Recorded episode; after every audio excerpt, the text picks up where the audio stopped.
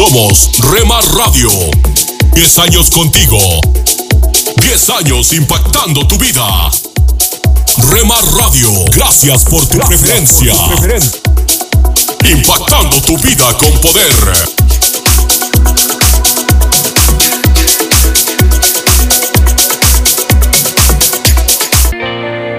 Nunca dejes de orar, porque la oración es el camino que te conecta a Jesús. Milagroso, abres camino, cumples promesas, luz en tinieblas, mi Dios, así eres. Rema Radio, impactando tu vida con poder.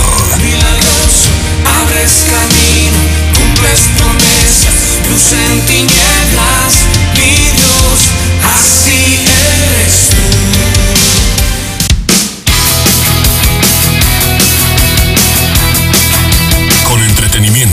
programas especiales y de contenido. Remar Radios, emisoras cristianas para todos.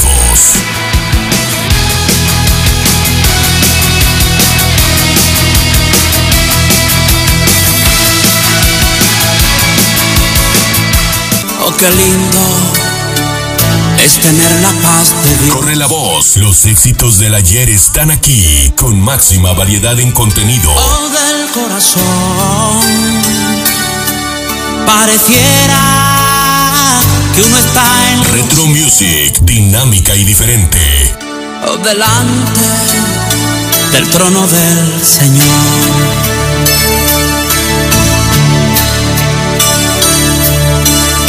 Qué lindo es tener la paz de Dios. Alimento para el alma. Lecturas diarias de inspiración producidas por Radio Transmundial.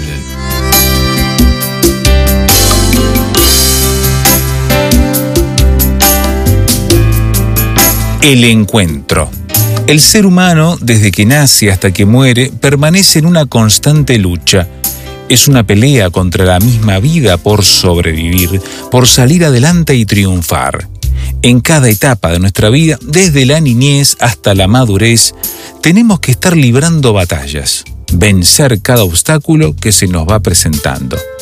Cada día se nos presentan retos que ponen a prueba nuestra fe. Pelear la buena batalla de la fe, lo que significa permanecer en la palabra y por medio de ella, independientemente de lo que sentimos o lo que entendemos. Jesús dice, si vosotros permaneciereis en mi palabra, seréis verdaderamente mis discípulos. Juan 8:31. ¿Y qué hablar de la lucha espiritual que se da en nuestro interior? La lucha de decidir entre el bien y el mal, entre lo correcto y lo que no lo es, entre el pecado y la santidad. Todos los días somos tentados, nos encontramos en el dilema entre lo que quiero hacer en mi voluntad y lo que me dice la palabra de Dios que haga. Eva fue tentada en el paraíso y desobedeció.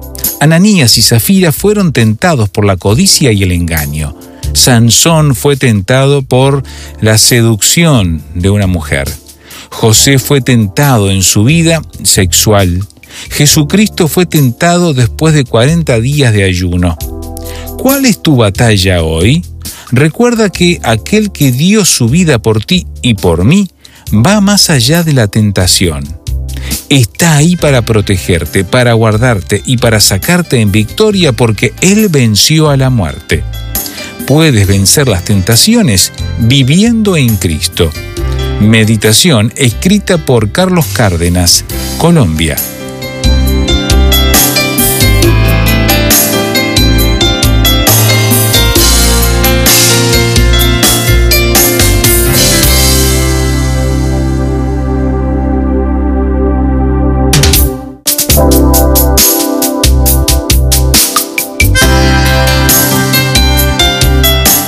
Para más información o si desea adquirir el libro Alimento para el Alma, escriba a apa.transmundial.org o llame aquí en México al 50 25 42 06. 50 25 42 06. Alimento para el Alma es una producción de Radio Transmundial.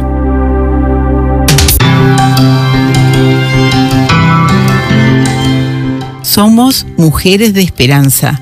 Unidas elevamos nuestras voces al Señor, orando por nuestro mundo.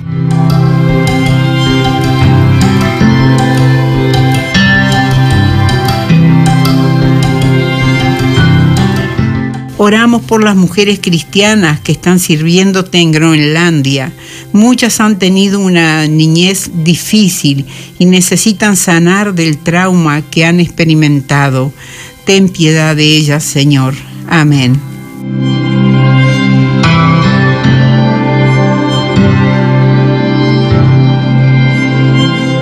Descarga el boletín de oración con todas las peticiones del mes, artículos adicionales para sembrar esperanza en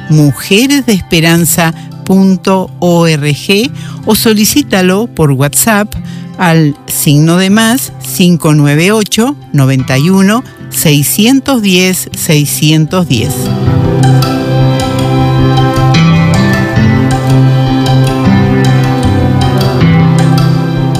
Aliento de Dios para mi familia.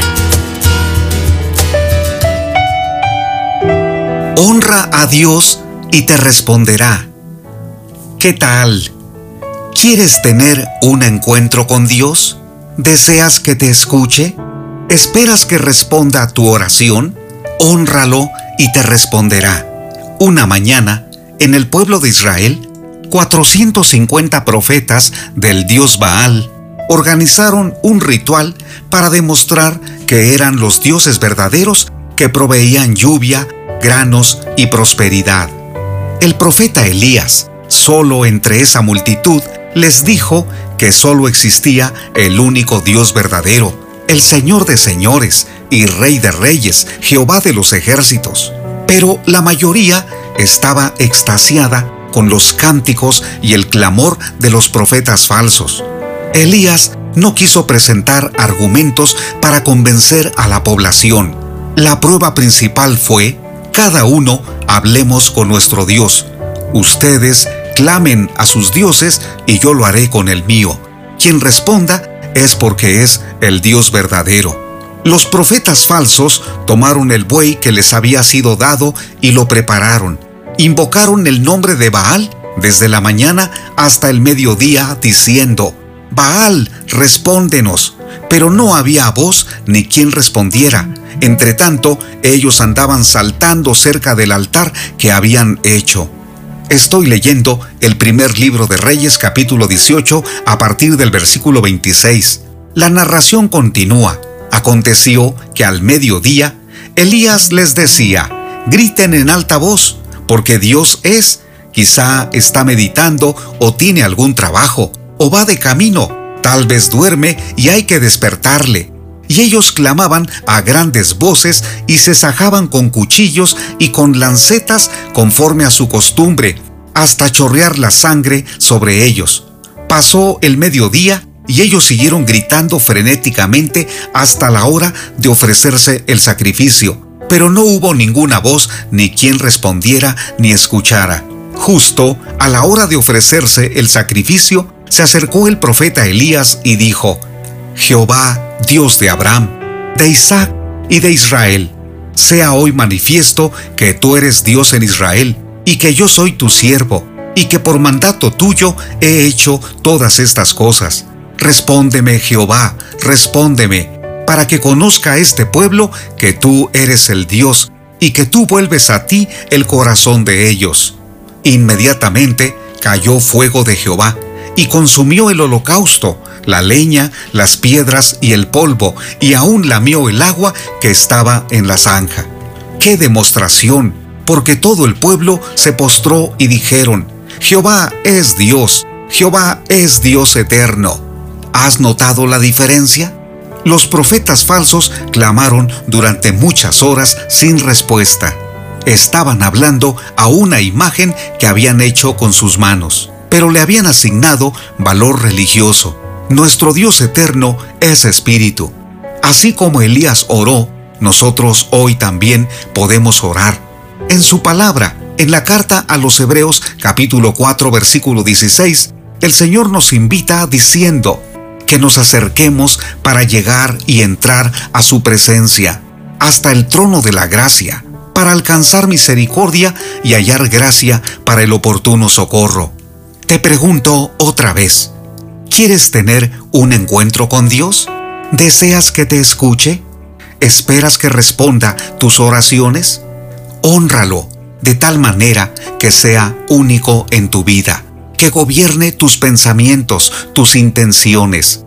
Entrega el control de todo lo que eres y dile que quieres conocerlo más, para amarlo, para servirle y para vivir de acuerdo a lo que ha diseñado para ti. No está lejos. Te escucha, te comprende y te responde. Ánimo. Soy Constantino Paras de Valdés. Que tengas un gran día. Cada mañana al despertar, tu gran amor paso que yo doy, Cada paso que yo doy es porque quiero estar más. En tu casa, en tu carro, en la oficina, con tus amigos, donde estés. Estamos en la red. Rema Radios.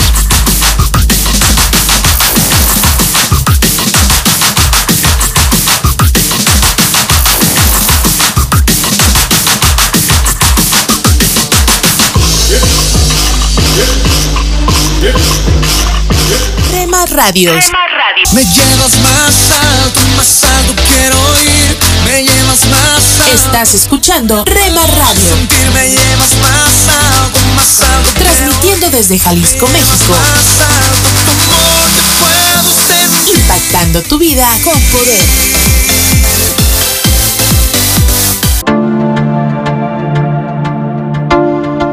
Dios está por encima para bendecirte, abajo para sostenerte, adelante para orientarte, atrás para protegerte y a tu lado para apoyarte. Por eso te busco y te amo y me amas por siempre.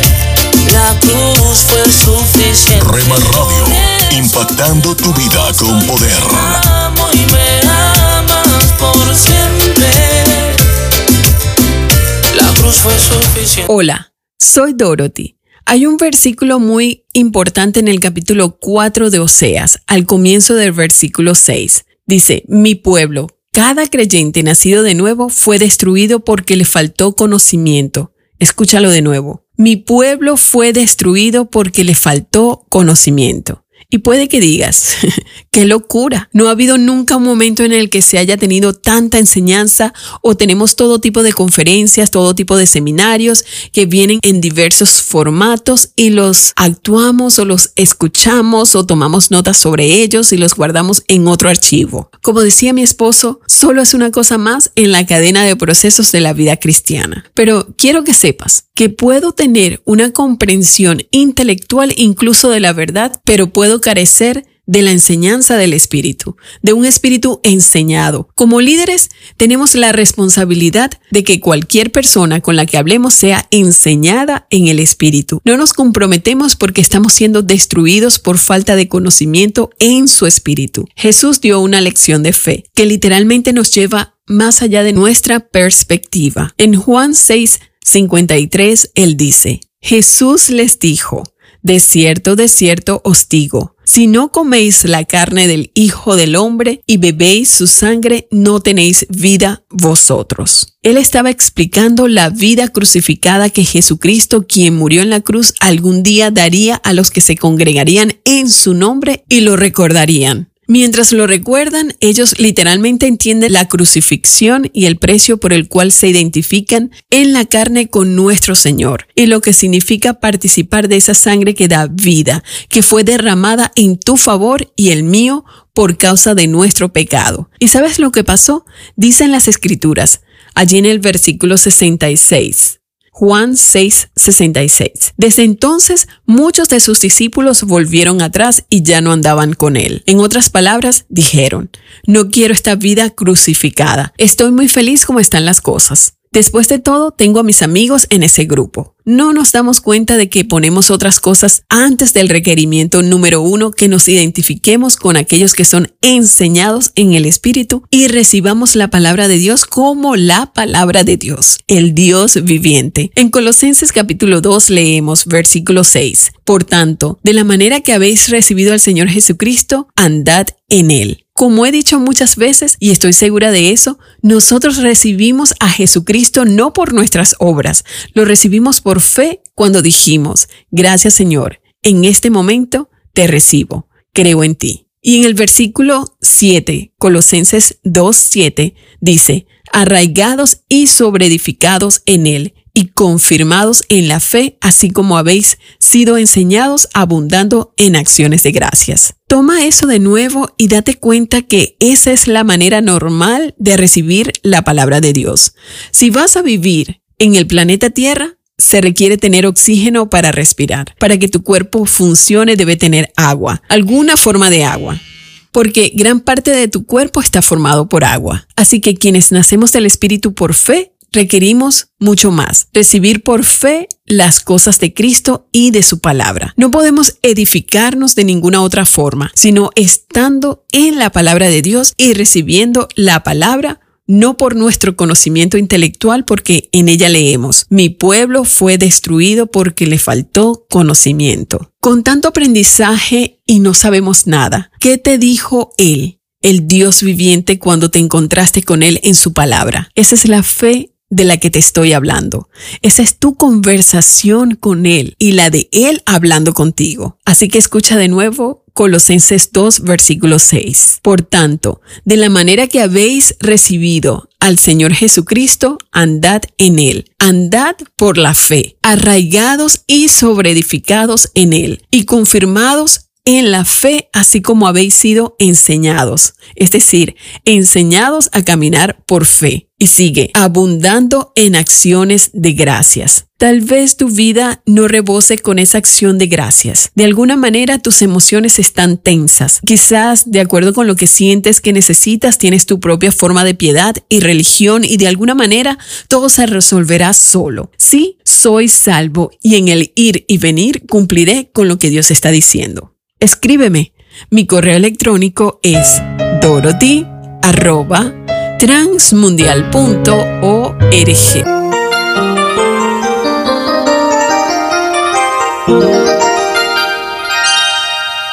Alto. Este es el momento de la reflexión para hoy. Con usted, Cornelio Rivera. Dicen que el camino al infierno está pavimentado con buenas intenciones la idea es que la multitud de buenas intenciones no necesariamente nos conduce a lo bueno, sino que puede conducirnos a algo malo. Hay cosas que hacemos con buena intención, pero su conclusión es errónea y nos lleva a trágicos resultados.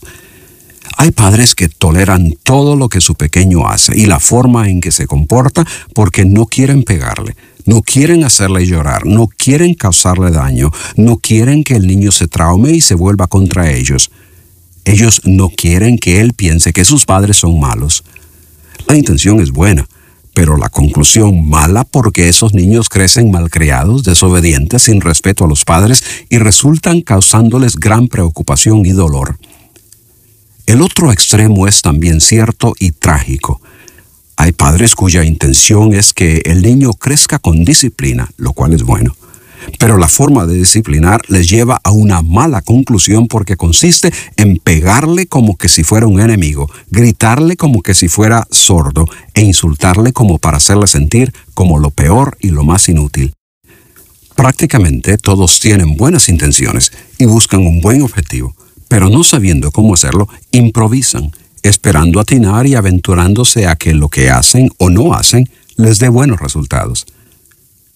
Así como a pesar de nuestras buenas intenciones podemos errar en nuestra relación a nuestros hijos y hacia otras personas, así como los resultados pueden ser malos aun cuando quisimos hacerlo mejor, sucede con gran frecuencia que también quizás teniendo buenas intenciones para una relación con Dios, fallamos en nuestra conclusión y fracasamos en el resultado. Piensa tú en todo lo que has hecho o has dejado de hacer Piensa en la intención y el propósito de esas acciones en lo que se refiere a tu relación con Dios. Con tu mano sobre el corazón y con toda sinceridad, dime, ¿han sido los resultados satisfactorios? ¿Han tus buenas intenciones resultado en una vibrante relación con Dios, algo que te llena, te satisface y te da la seguridad de ser acepto a Él? Con esta reflexión deseamos ayudarle en su vida, con Dios y con su familia.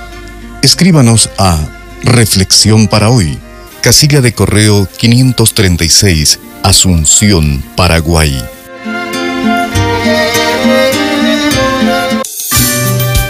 Hola, soy Johnny Erickson Tara. ¿Alguna vez te has cansado de esperar que Dios actúe? Esperas y esperas y finalmente decides tomar el asunto en tus propias manos? Le pasa a la mejor de las personas. Solo mira a Abraham y Sara. Se cansaron tanto de esperar al hijo que Dios les prometió que decidieron usar sus propios recursos, es decir, Agar, su sirvienta, para tener un hijo, Ismael, y les fue mal. Afortunadamente, Abraham aprendió la lección y nosotros también deberíamos hacerlo. La única respuesta aceptable a las promesas misericordiosas de Dios es esperar que Dios actúe. Y si no lo hace, espera un poco más. Es lo que tuve que hacer cuando me rompí el cuello, esperar a que Dios me mostrara su propósito. Las promesas de Dios nunca deben apurarse, así que hoy espera en el Señor. presentamos La Buena Semilla, una reflexión para cada día del año. La buena semilla para hoy se encuentra en Lucas 18:13 de la versión moderna. El publicano, estando en pie allá lejos, no quería ni aún alzar los ojos al cielo, sino que se daba golpes de pecho diciendo, Dios, ten misericordia de mí, pecador. Y en Romanos capítulo 3 versículos 24 y 25, Cristo Jesús, a quien Dios puso como propiciación por medio de la fe en su sangre. La reflexión de hoy se titula Una palabra difícil, propiciación. Al leer los dos versículos de este día, quizás usted haya notado que las palabras griegas traducidas por ten misericordia de mí y propiciación son muy similares, es decir, son de la misma familia. La primera expresión indica que la justa ira de Dios contra el pecador tiene que ser desviada del pecador. La segunda revela el medio que Dios encontró para que esa conciliación sea posible. Dios es santo, sus ojos son muy limpios para ver el mal, dice Habacuc 1.13. Es paciente, pero no puede soportar el pecado y quiere que lo sepamos. Dice la Biblia, la ira de Dios se revela desde el cielo contra toda impiedad. Romanos 1.18. Al mismo tiempo quiere que todos los hombres sean salvos. Primera Timoteo 2.4 porque los ama a pesar de todo. Entonces encontró una forma de conciliar esta ira contra el pecado con su amor por cada uno de nosotros. Dio a su Hijo unigénito para que todo aquel que en Él cree no se pierda, mas tenga vida eterna. Juan 3:16. Jesucristo aceptó sufrir en nuestro lugar el castigo que nosotros merecíamos. Él llevó sobre sí mismo la ira divina. En hebreo, la palabra propiciación se deriva del verbo cubrir. Jesús cubrió nuestro pecado. Ver el Salmo 32, versículo 1. Y ahora Dios nos es propicio, favorable. Amigo oyente, no descuidemos una salvación tan grande como dice Hebreos 2.3, pues Solo hay dos opciones. El que cree en el Hijo de Dios tiene vida eterna, pero el que rehúsa creer en el Hijo no verá la vida, sino que la ira de Dios está sobre él. Juan 3, 36. Para escuchar este y otros programas, le invitamos que visite nuestra página web en labuenasemilla.com.ar. Esto es la palabra para ti hoy. Y la palabra para ti hoy es Dios te visitará otra vez, escrita por Bob Gass. En Job 10:12 leemos, Tus cuidados me han infundido aliento. No existe mejor cura para el dolor pasado que el deseo presente. Cuando el anhelo por algo es lo suficientemente poderoso, puede borrar el dolor del pasado y hacer que te levantes otra vez con una energía y un propósito renovados. Si le preguntas a cualquier mujer que haya experimentado dolores de parto si todo lo que pasó valió la pena, lo más probable es que lo haría otra vez para vivir la alegría de tener a su bebé en brazos. Quizá hayas vivido una tragedia que te ha dejado sintiéndote indiferente sobre el futuro o un desengaño que todavía te duele profundamente. Es posible que hayas tratado de racionalizarlo diciéndote, mientras no le preste atención no me dolerá. El miedo de que te vuelvan a lastimar es muy real. Un niño quemado le teme al fuego, pero no puedes vivir con miedo el resto de tu vida. Job perdió su salud, su riqueza y a sus hijos en un solo día. ¿Y cómo lo superó? Afirmando, tus cuidados me han infundido aliento. Dios no ha terminado contigo. Él te visitará otra vez. La historia de Job termina con estas palabras.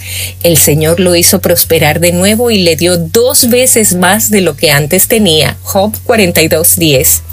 Si le entregas tu corazón y hacia Él extiendes las manos, si te apartas del pecado que has cometido y en tu morada no das cabida al mal, entonces podrás llevar la frente en alto y mantenerte firme y libre de temor.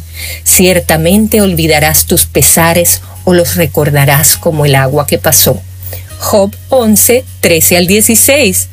Y recuerda, Dios puede hacer lo mismo por ti, así que anímate.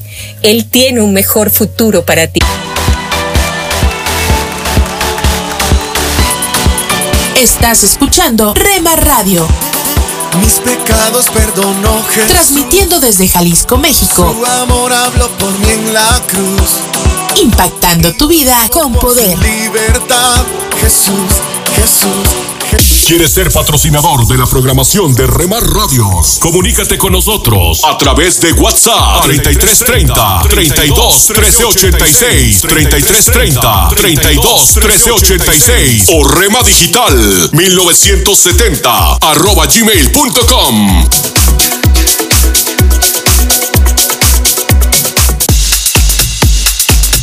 Te invitamos a escuchar Rema Mariachi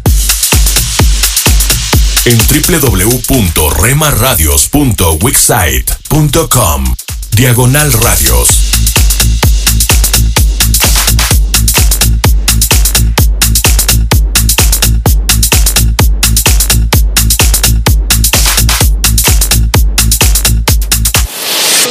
Hola lectores de la Biblia, bienvenidos a la sinopsis de la Biblia.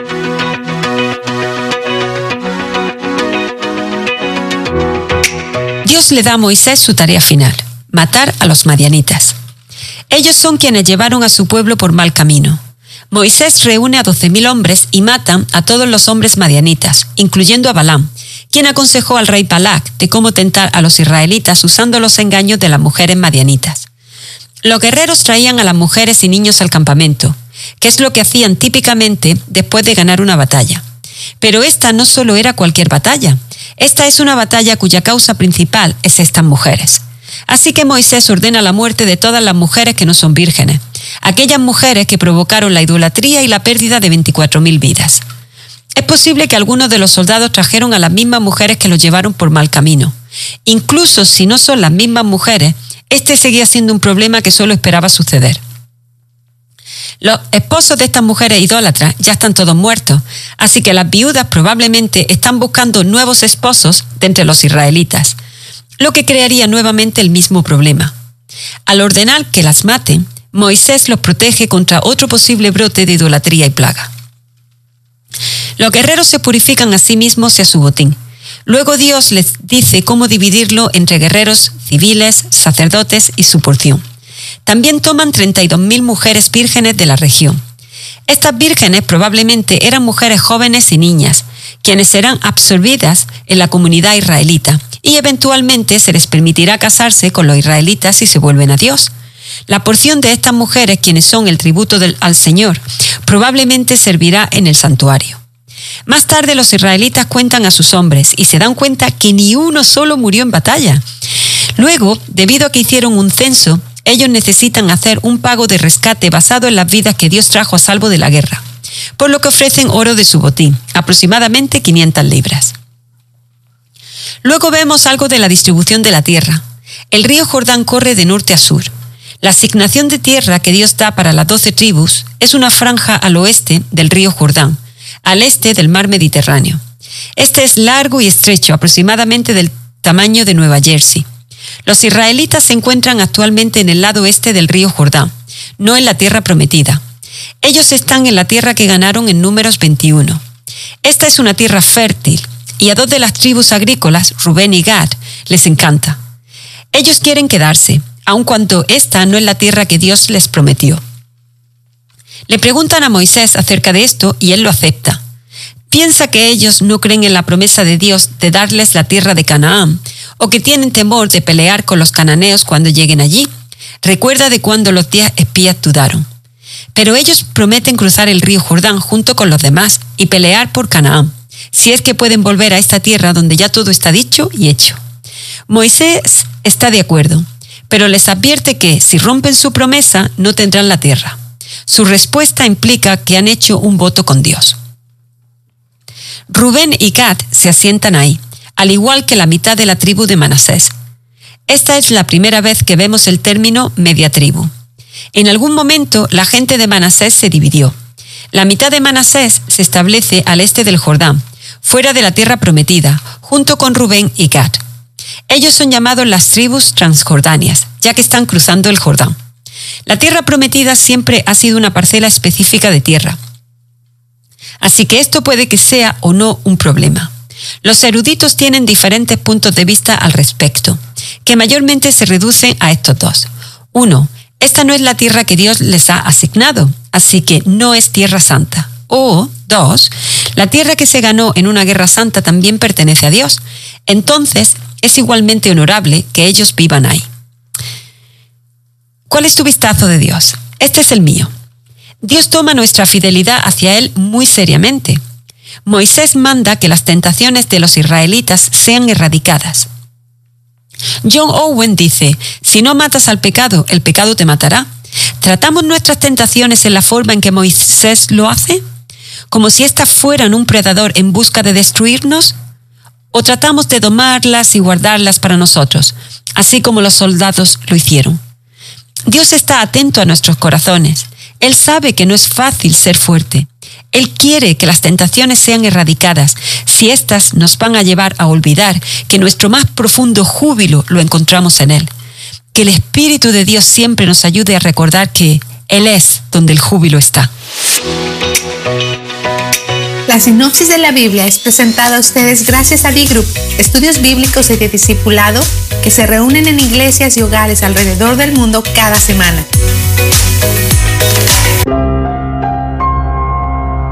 Piensa en otros que han experimentado el gozo de Dios en sus dificultades. ¿Cómo puedes transmitir ese gozo a alguien que enfrenta una injusticia?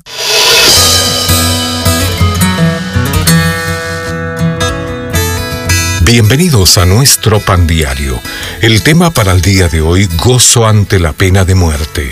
La lectura se encuentra en Primera de Pedro capítulo 1. A quien amáis sin haberle visto, en quien creyendo, aunque ahora no lo veáis, os alegráis con gozo inefable y glorioso.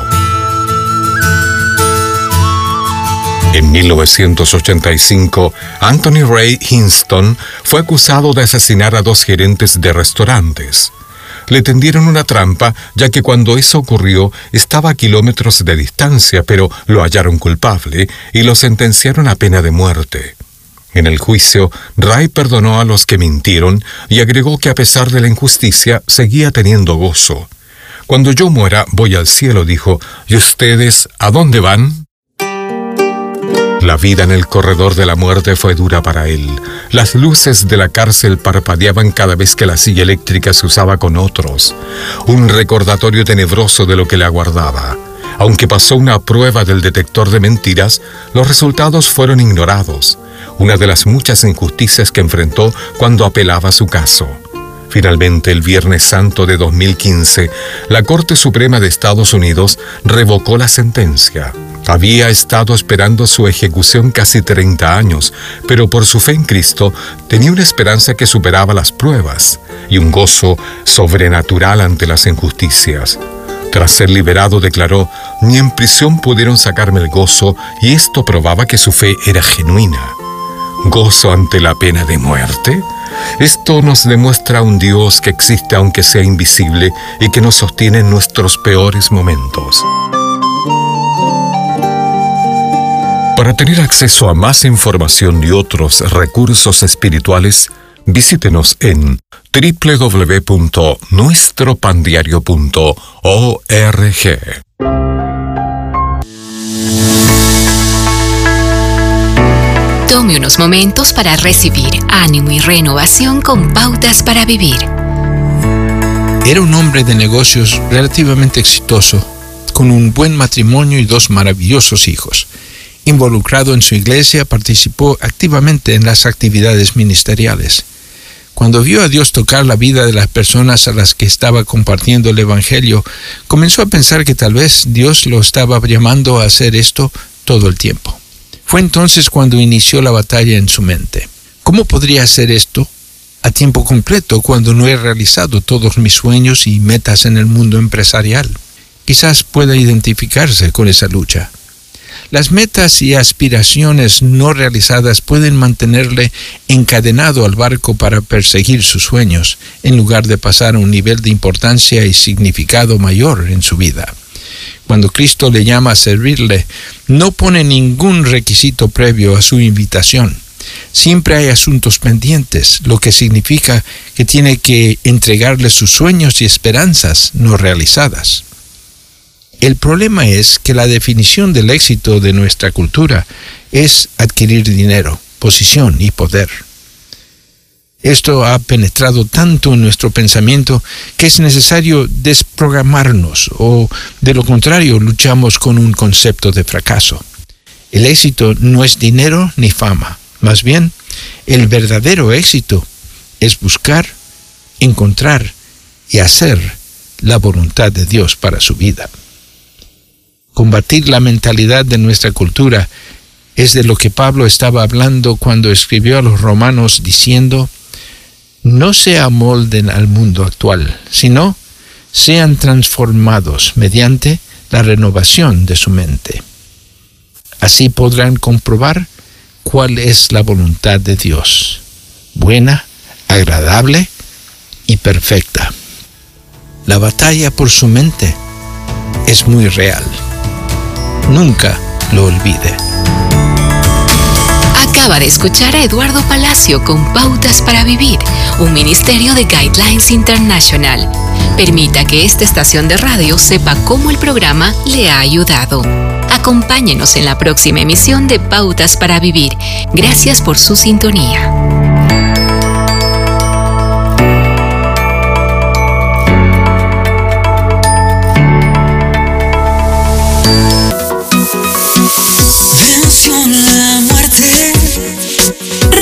Radio.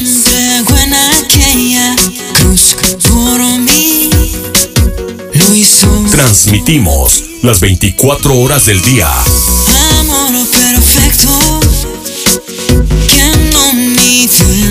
Con programas para toda la familia. A partir de las 7 a.m. y hasta las 9 p.m. Consecuencias de que hoy día tengo vida. Y con lo mejor de la alabanza. Mi corazón hoy ardiendo está con llama eterna que no se apagará. Y adoración. Dentro de todo eres Jesús, el centro de todo eres Jesús. Desde las 9 pm hasta las 7 am. ¿Quieres criticar? Lo que haces es juzgar. ¿Cómo? Cuidado. Ten cuidado. Ajá. Tú, que de tu hermano quieres hoy hablar y sus errores resaltar. Na, na, na. Rema Radio, transmitiendo desde Jalisco, México, impactando tu vida con poder. Esta es una emisora de Rema Radios 100% cristiana.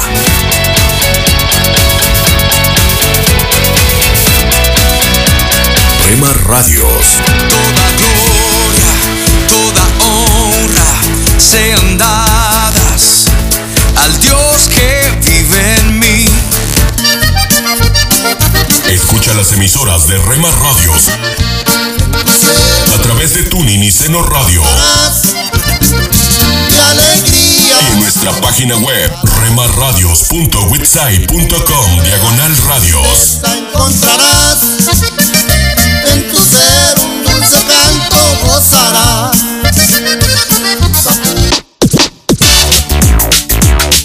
Búscanos en Facebook, Facebook, www.facebook.com, diagonal Rema Radios MEX. www.facebook.com, diagonal Rema Radios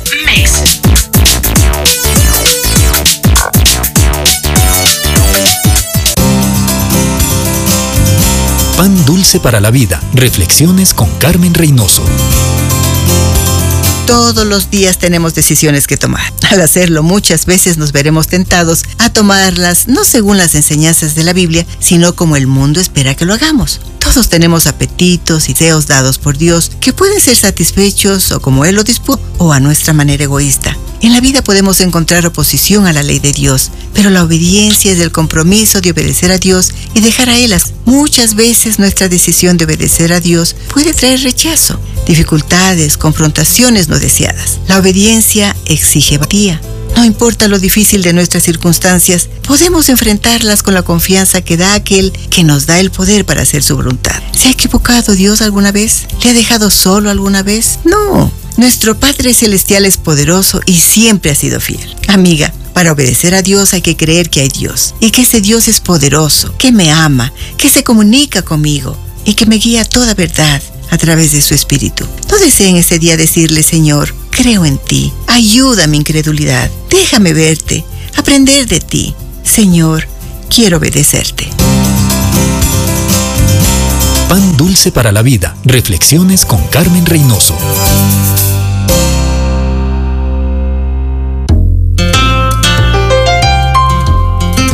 ¿Te imaginas? Una reflexión del pastor y comunicador José Pablo Sánchez con Esperanza Suárez.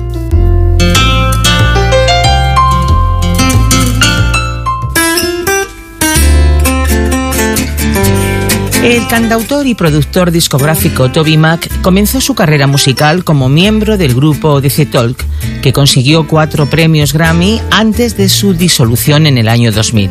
Desde entonces, Toby Mac siguió su carrera en solitario cosechando otros tres premios Grammys y vendiendo más de 10 millones de discos. Hasta seis veces sus canciones han alcanzado el número uno en las listas de audiencia más populares de Estados Unidos. Tommy Mac ha llegado a ser una de las personas más influyentes y reconocidas en su generación, pero la fama y el éxito no impidieron la muerte de su hijo mayor cuando tan solo tenía 21 años de edad. Una semana después de presentar su primer espectáculo de hip hop, Truett, el hijo de Toby Mac, fue encontrado muerto en su casa por un fallo cardíaco. Hacía tiempo que Truett había decidido comenzar su carrera en solitario fuera de la tutela y el apoyo de su padre en un intento de demostrar su propia valía. Podría haber tomado fácilmente la ruta fácil y hacer música cuando tenía 12, 14, 16, incluso 18 años, pero siempre decía que quería vivir la vida y tener algo que contar antes de componer, cuenta Toby Mac. No quería ser una estrella infantil, quería ser un hombre con cicatrices y tener una historia que contar. Siempre admiré, respeté y alenté esa postura. No obstante, Toby Mac sabía que el camino que había elegido su hijo era duro y difícil, por eso escribió la canción Scars, traducido Cicatrices, donde dice, no estás solo, todos hemos estado allí. Así que levanta la cabeza, levanta la cabeza, levanta la cabeza hasta donde llega tu ayuda. Tenía una alegría que llenaba la habitación cuando entraba, cuenta Toby Mac al conocer la muerte de su hijo. Era un hijo, un hermano, un amigo con magnetismo. No era un cristiano de pacotilla, sino un creyente que lucha por seguir creyendo. Un hombre quebrantado que reconocía su necesidad de un Salvador. Recordando el último momento que pasó Toby Mac con su hijo, dice, mientras estaba entre el público y veía a mi hijo llenar de alegría aquella sala, me sentía muy orgulloso. Fue el momento culminante de un sueño que tuvo desde que tenía 12 años. No podría haber sido más dulce. Para Toby Mac y su esposa Amanda, la pérdida de Truett fue un golpe terrible, devastador, pero no lo suficiente para abandonar su fe. Mi esposa y yo queremos que el mundo sepa esto. No seguimos a Dios porque tenemos algún tipo de trato con Él debajo de la mesa, algo así como que te seguiremos si nos bendices, afirma Toby Mac. Seguimos a Dios porque lo amamos. Él es el Dios de las colinas y de los valles.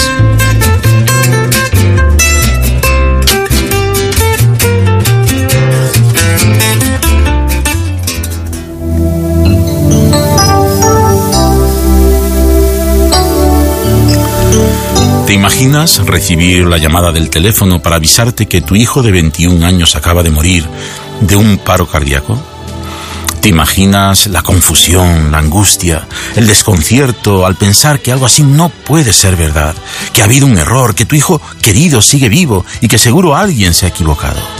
¿Te imaginas que tienes que ir allí para ver su cadáver y confirmar que tu peor pesadilla es real, que se marchó para siempre tu hijo amado, la dulce sonrisa del soñador que quiso abrirse camino sin importar las cicatrices, el magnetismo del amigo, el hermano que todos admiraban? ¿Te imaginas que en medio de tu dolor eres capaz de aferrarte a Dios y cogerle con fuerza, sabiendo que está allí a tu lado, llorando contigo, sufriendo contigo, triste pero estable como el ancla de tu alma? Pues no te lo imagines más, es verdad. La verdad de aquellos que saben que sus tiempos están en las manos de un buen Dios. ¿Has escuchado ¿Te imaginas? Un espacio producido por Radio Encuentro Radio Transmundial en España. Comunícate a info@radioencuentro.net.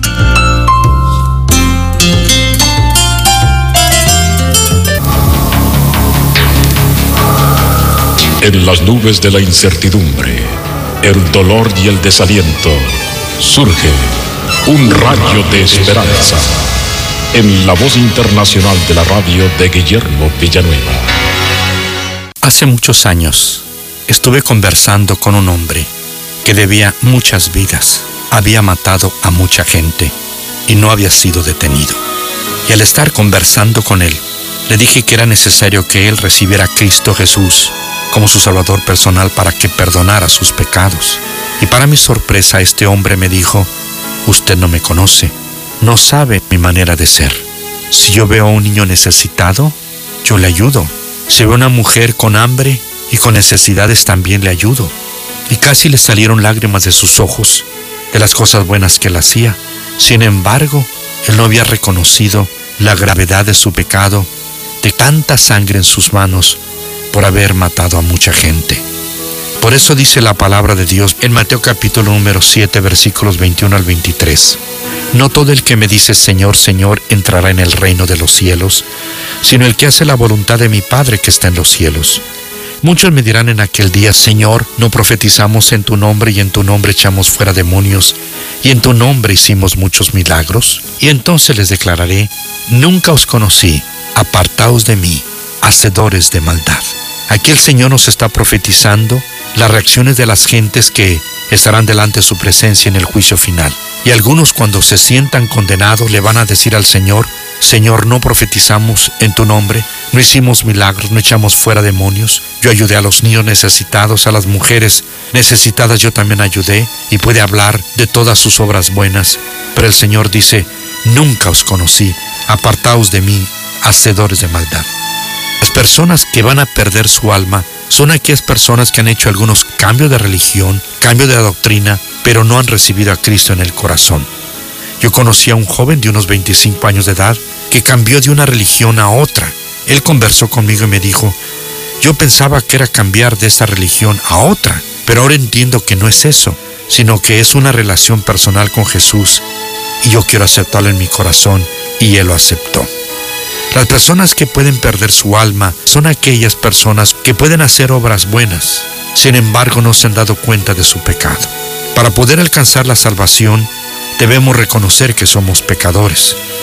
Un enfermo entre más enfermo se siente, más clama por un doctor. El Señor nos dice en Mateo 7:23, apartados de mí, obradores de maldad. Y en Mateo 7:11 el mismo Jesús dice, si vosotros siendo malos sabéis dar buenas dádivas a vuestros hijos. En ambos pasajes el Señor nos dice que somos personas que obramos lo malo. Todo ser humano es pecador. Y Él mismo nos dice, vosotros siendo malos. Todas las personas que me están escuchando, principiando conmigo, somos malos. No es que no hagamos cosas buenas, por supuesto que sí, pero todo está basado en un corazón malo. Y por eso el Señor no nos puede salvar por el hecho de hacer buenas obras, porque las malas obras tienen que pagarse eternamente en el infierno. Pero por cuanto Jesucristo fue el que pagó estas obras malas, estos pecados en su cuerpo en la cruz del Calvario, y murió por su muerte, podemos nosotros ser salvos. Mi querido amigo, no cometas el error de mirar tus obras buenas y no fijarte en las obras malas. El problema de todo ser humano es que tenemos que pagar nuestro pecado con la muerte eterna. Y el único remedio y camino de salvación es Jesucristo, su muerte y su sangre. Si tú nunca lo has recibido en tu corazón, si no has confiado en Él como tu Salvador personal, yo te invito a que hoy mismo lo recibas en tu corazón. Hazlo con esta oración.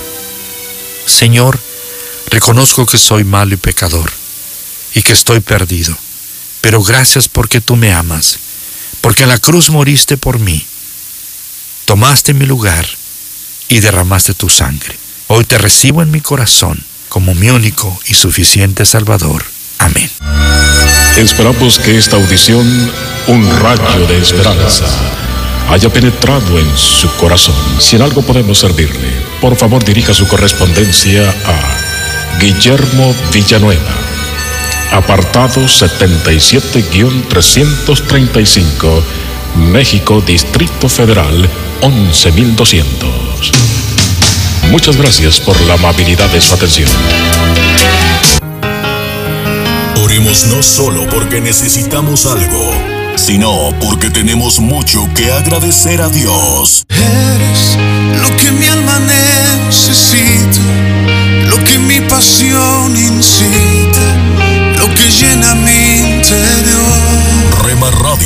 impactando tu vida con poder. Lo que a diario echo de menos, lo que causa mis desvelos y me llena el corazón. Estás conmigo. La, música que te relaja. de verme nacer. Tu palabra me hizo saber de las cosas tan hermosas que creaste para mí. Yo no sé. La, la música que te activa. Yo no sé lo que pasó, pero las penas voy sacando. Yo no sé lo que pasó. Hay algo andaba yo buscando. Yo no sé lo que pasó, pero tu amor me fue a encontrar. Yo no sé lo que pasó. 24 horas para ti. Sobre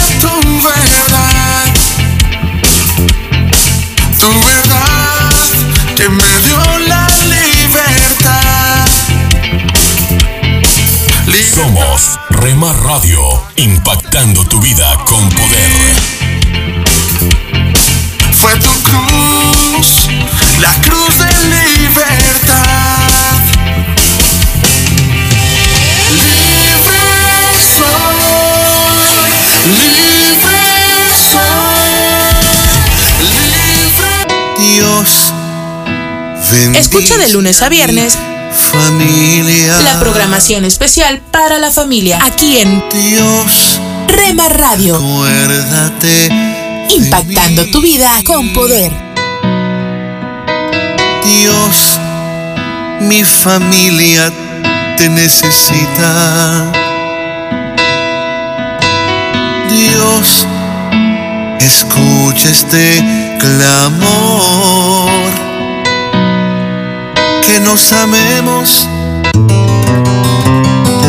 Llegué a pensar que había algo malo con mi nariz. Casi cada dos meses se desarrollaba un punto sensible internamente.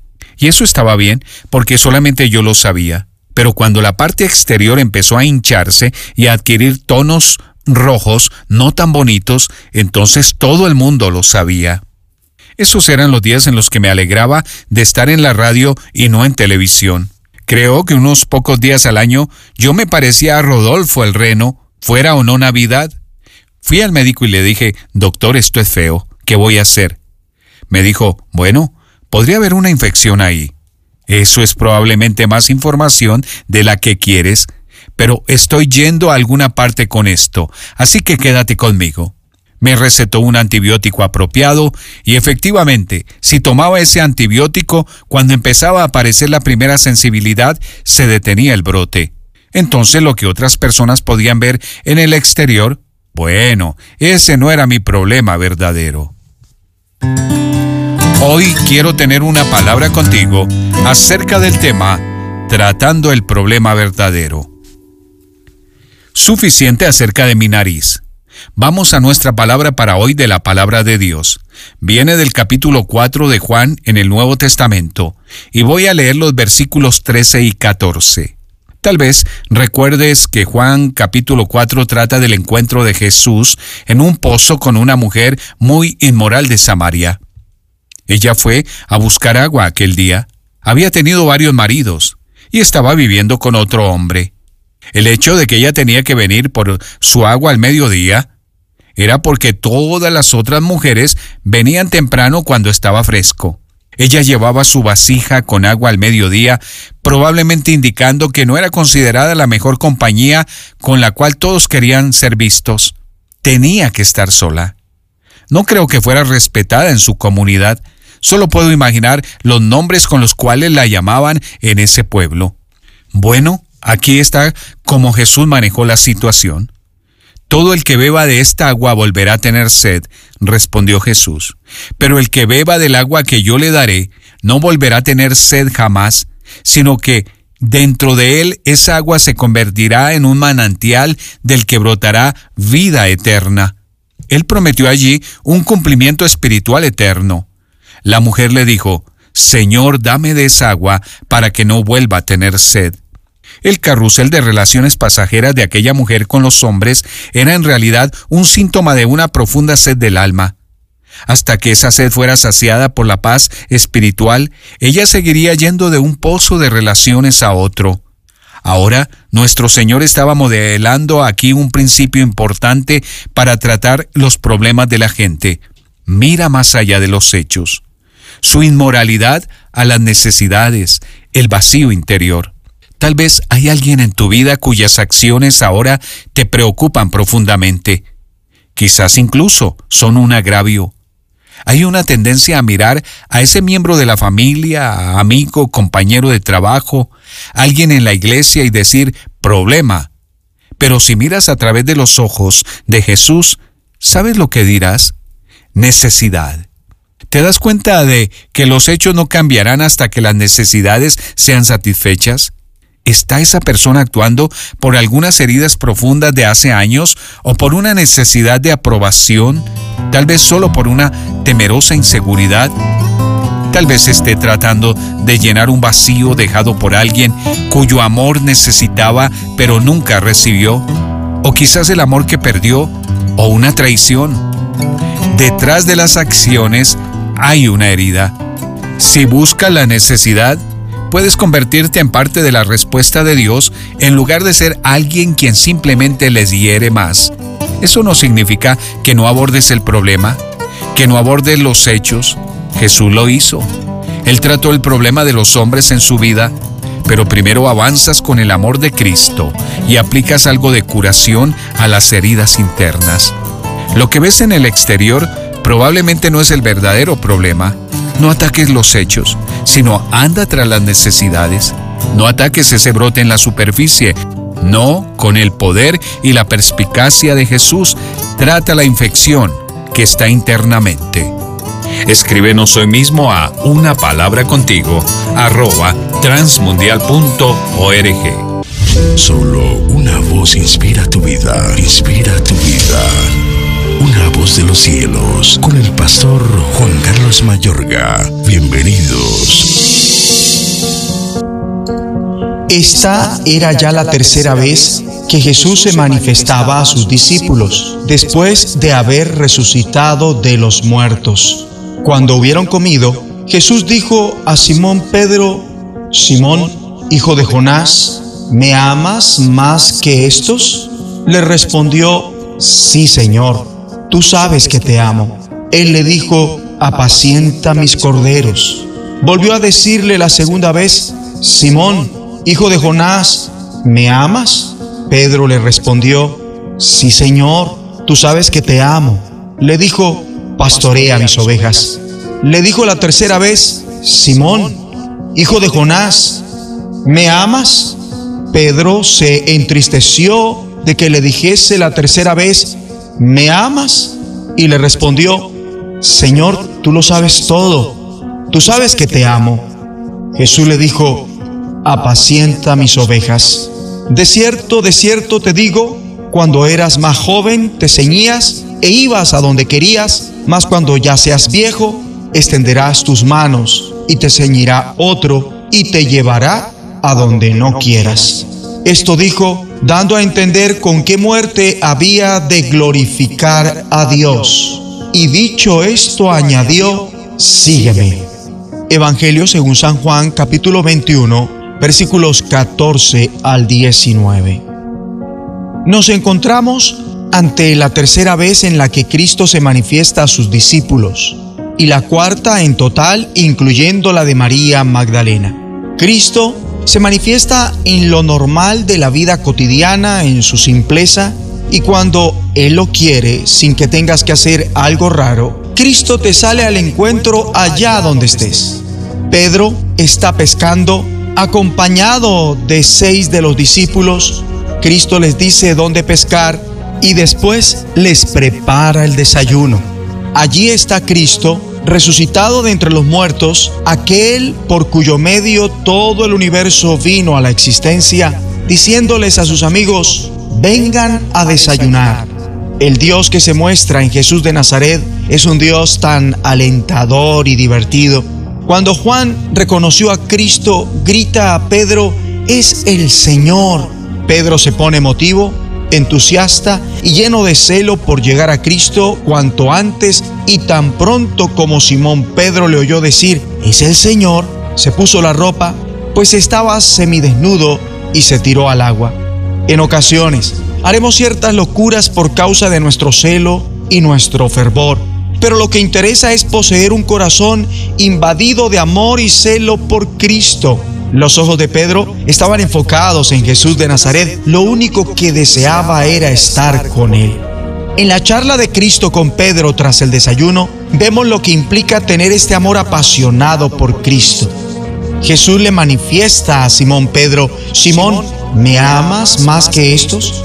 Puede que estos insinúa a sus aparejos de pesca o a los otros discípulos. Sea lo que sea, Cristo lo estaba llamando a hacer de su amor por Él su máximo amor. Nuestro amor por Cristo tiene que ser superior al que tengamos por las demás cosas y personas. El celo de Pedro no había permanecido libre de pasar por tropiezos. Había negado a Cristo en tres ocasiones, por lo que Cristo le da el chance de ratificar su amor en tres ocasiones.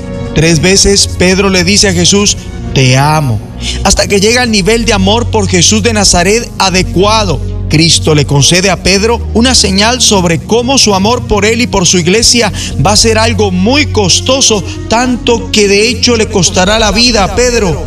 Cristo profetiza, cuando eras más joven te vestías tú mismo e ibas a donde querías, pero cuando seas viejo extenderás las manos y otro te vestirá y te llevará a donde no quieras ir. Aquí tenemos el indicio anticipado del sufrimiento de Pedro mediante la crucifixión. Ser seguidor de Cristo es una decisión peligrosa. Cuando Pedro oye esto y vira, observa a Juan y pregunta en cuanto a su futuro, en aquel mismo instante íntimo con Cristo se desentiende para equipararse con Juan. Cristo le dice respetuosamente que se preocupe de sus propios asuntos. Amable oyente, cuando te sientas seducido a equipararte con otros o de tener celos amargos, ten presente este consejo. En cada ocasión que Pedro le manifiesta a Cristo, te amo, Jesús de Nazaret le responde, apacienta mis corderos, cuida mis ovejas, apacienta mis ovejas. Pedro únicamente puede dirigir, nutrir y ser responsable de la gente si ama a Cristo apasionadamente. Entonces, Cristo, de un modo sencillo, le dice a Pedro, sígueme. Esta pasión por Cristo implica seguir su modelo de amor. Cristo manifestó el máximo modelo de un amor de siervo y declaró, nadie tiene amor más grande que el dar la vida por sus amigos. Él dejó un modelo muy práctico de lo que significa esta muestra de amor de siervo cuando lavó los pies de los discípulos. Es la responsabilidad de ayudar a las personas hacia las que no necesariamente nos sentimos atraídos para que crezcan en su amor por Cristo sin buscar controlarlas, sino más bien liberarlas.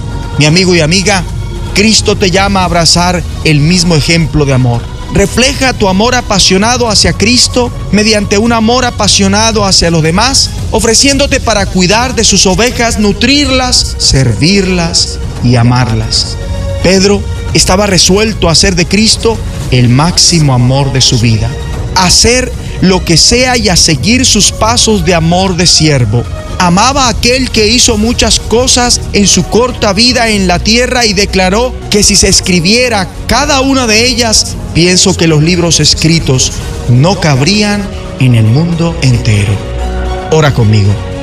Dios Padre, enséñame a amarte como al final Pedro te amó en Cristo y a tener celo por ti en Cristo. Ayúdame a nutrir tus corderos y apacentar tus ovejas, así como a estar dispuesto a lo que sea lo necesario con tal de seguir a Cristo hasta el final.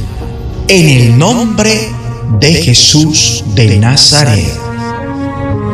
Una voz de los cielos, escúchanos, será de bendición para tu vida. Bendición para tu vida.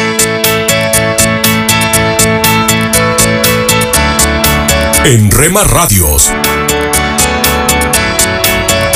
nos esforzamos día a día para darte lo mejor. Rema Radios. Transmitiendo desde Jalisco, México.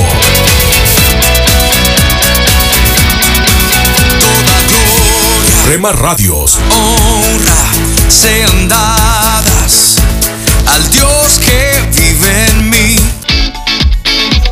caminos de mi rey. Estás escuchando Rema Radio. Transmitiendo desde Jalisco, México. Impactando tu vida con poder. It's equally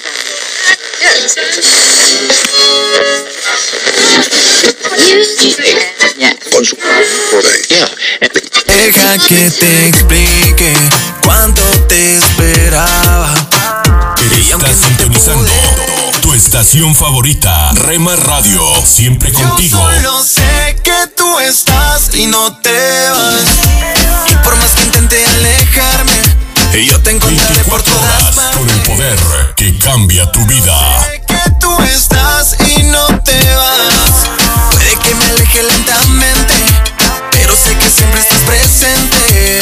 Y así eres tú.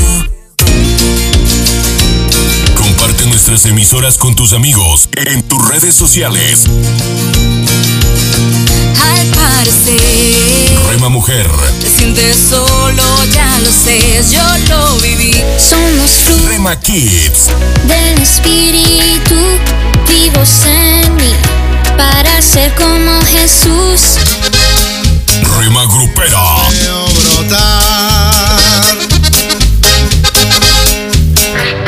Rema Juvenil. es tu amor. Infinito como el cielo es tu amor. Oh, qué precioso es tu amor. Rema Mariachi.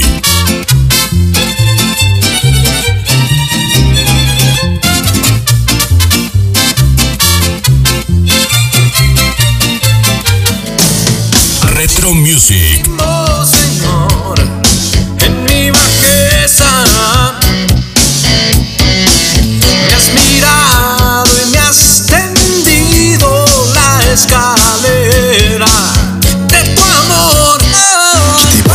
BSJ Radio. Ya sé que tiene el corazón partido, señorita.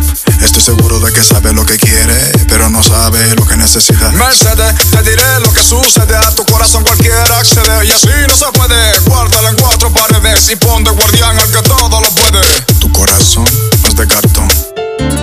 Rema Instrumental.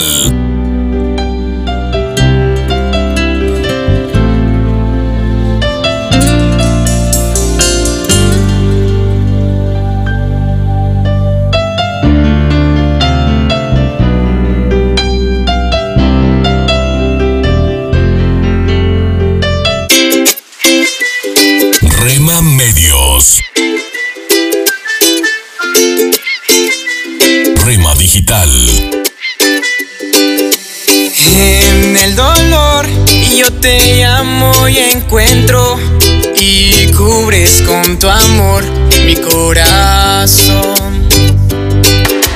Y mi ser anhela más de ti. Voy a correr a tus brazos. Porque somos parte de tu familia. Más en tu hogar. Los sueños que están en tu corazón. Gracias por dejarnos estar. Nuestro objetivo es ser una radio de bendición. El amor de Buena música, siempre resplandece buen contenido. a todo el que clamando En Rema Radio, impactando tu vida con poder.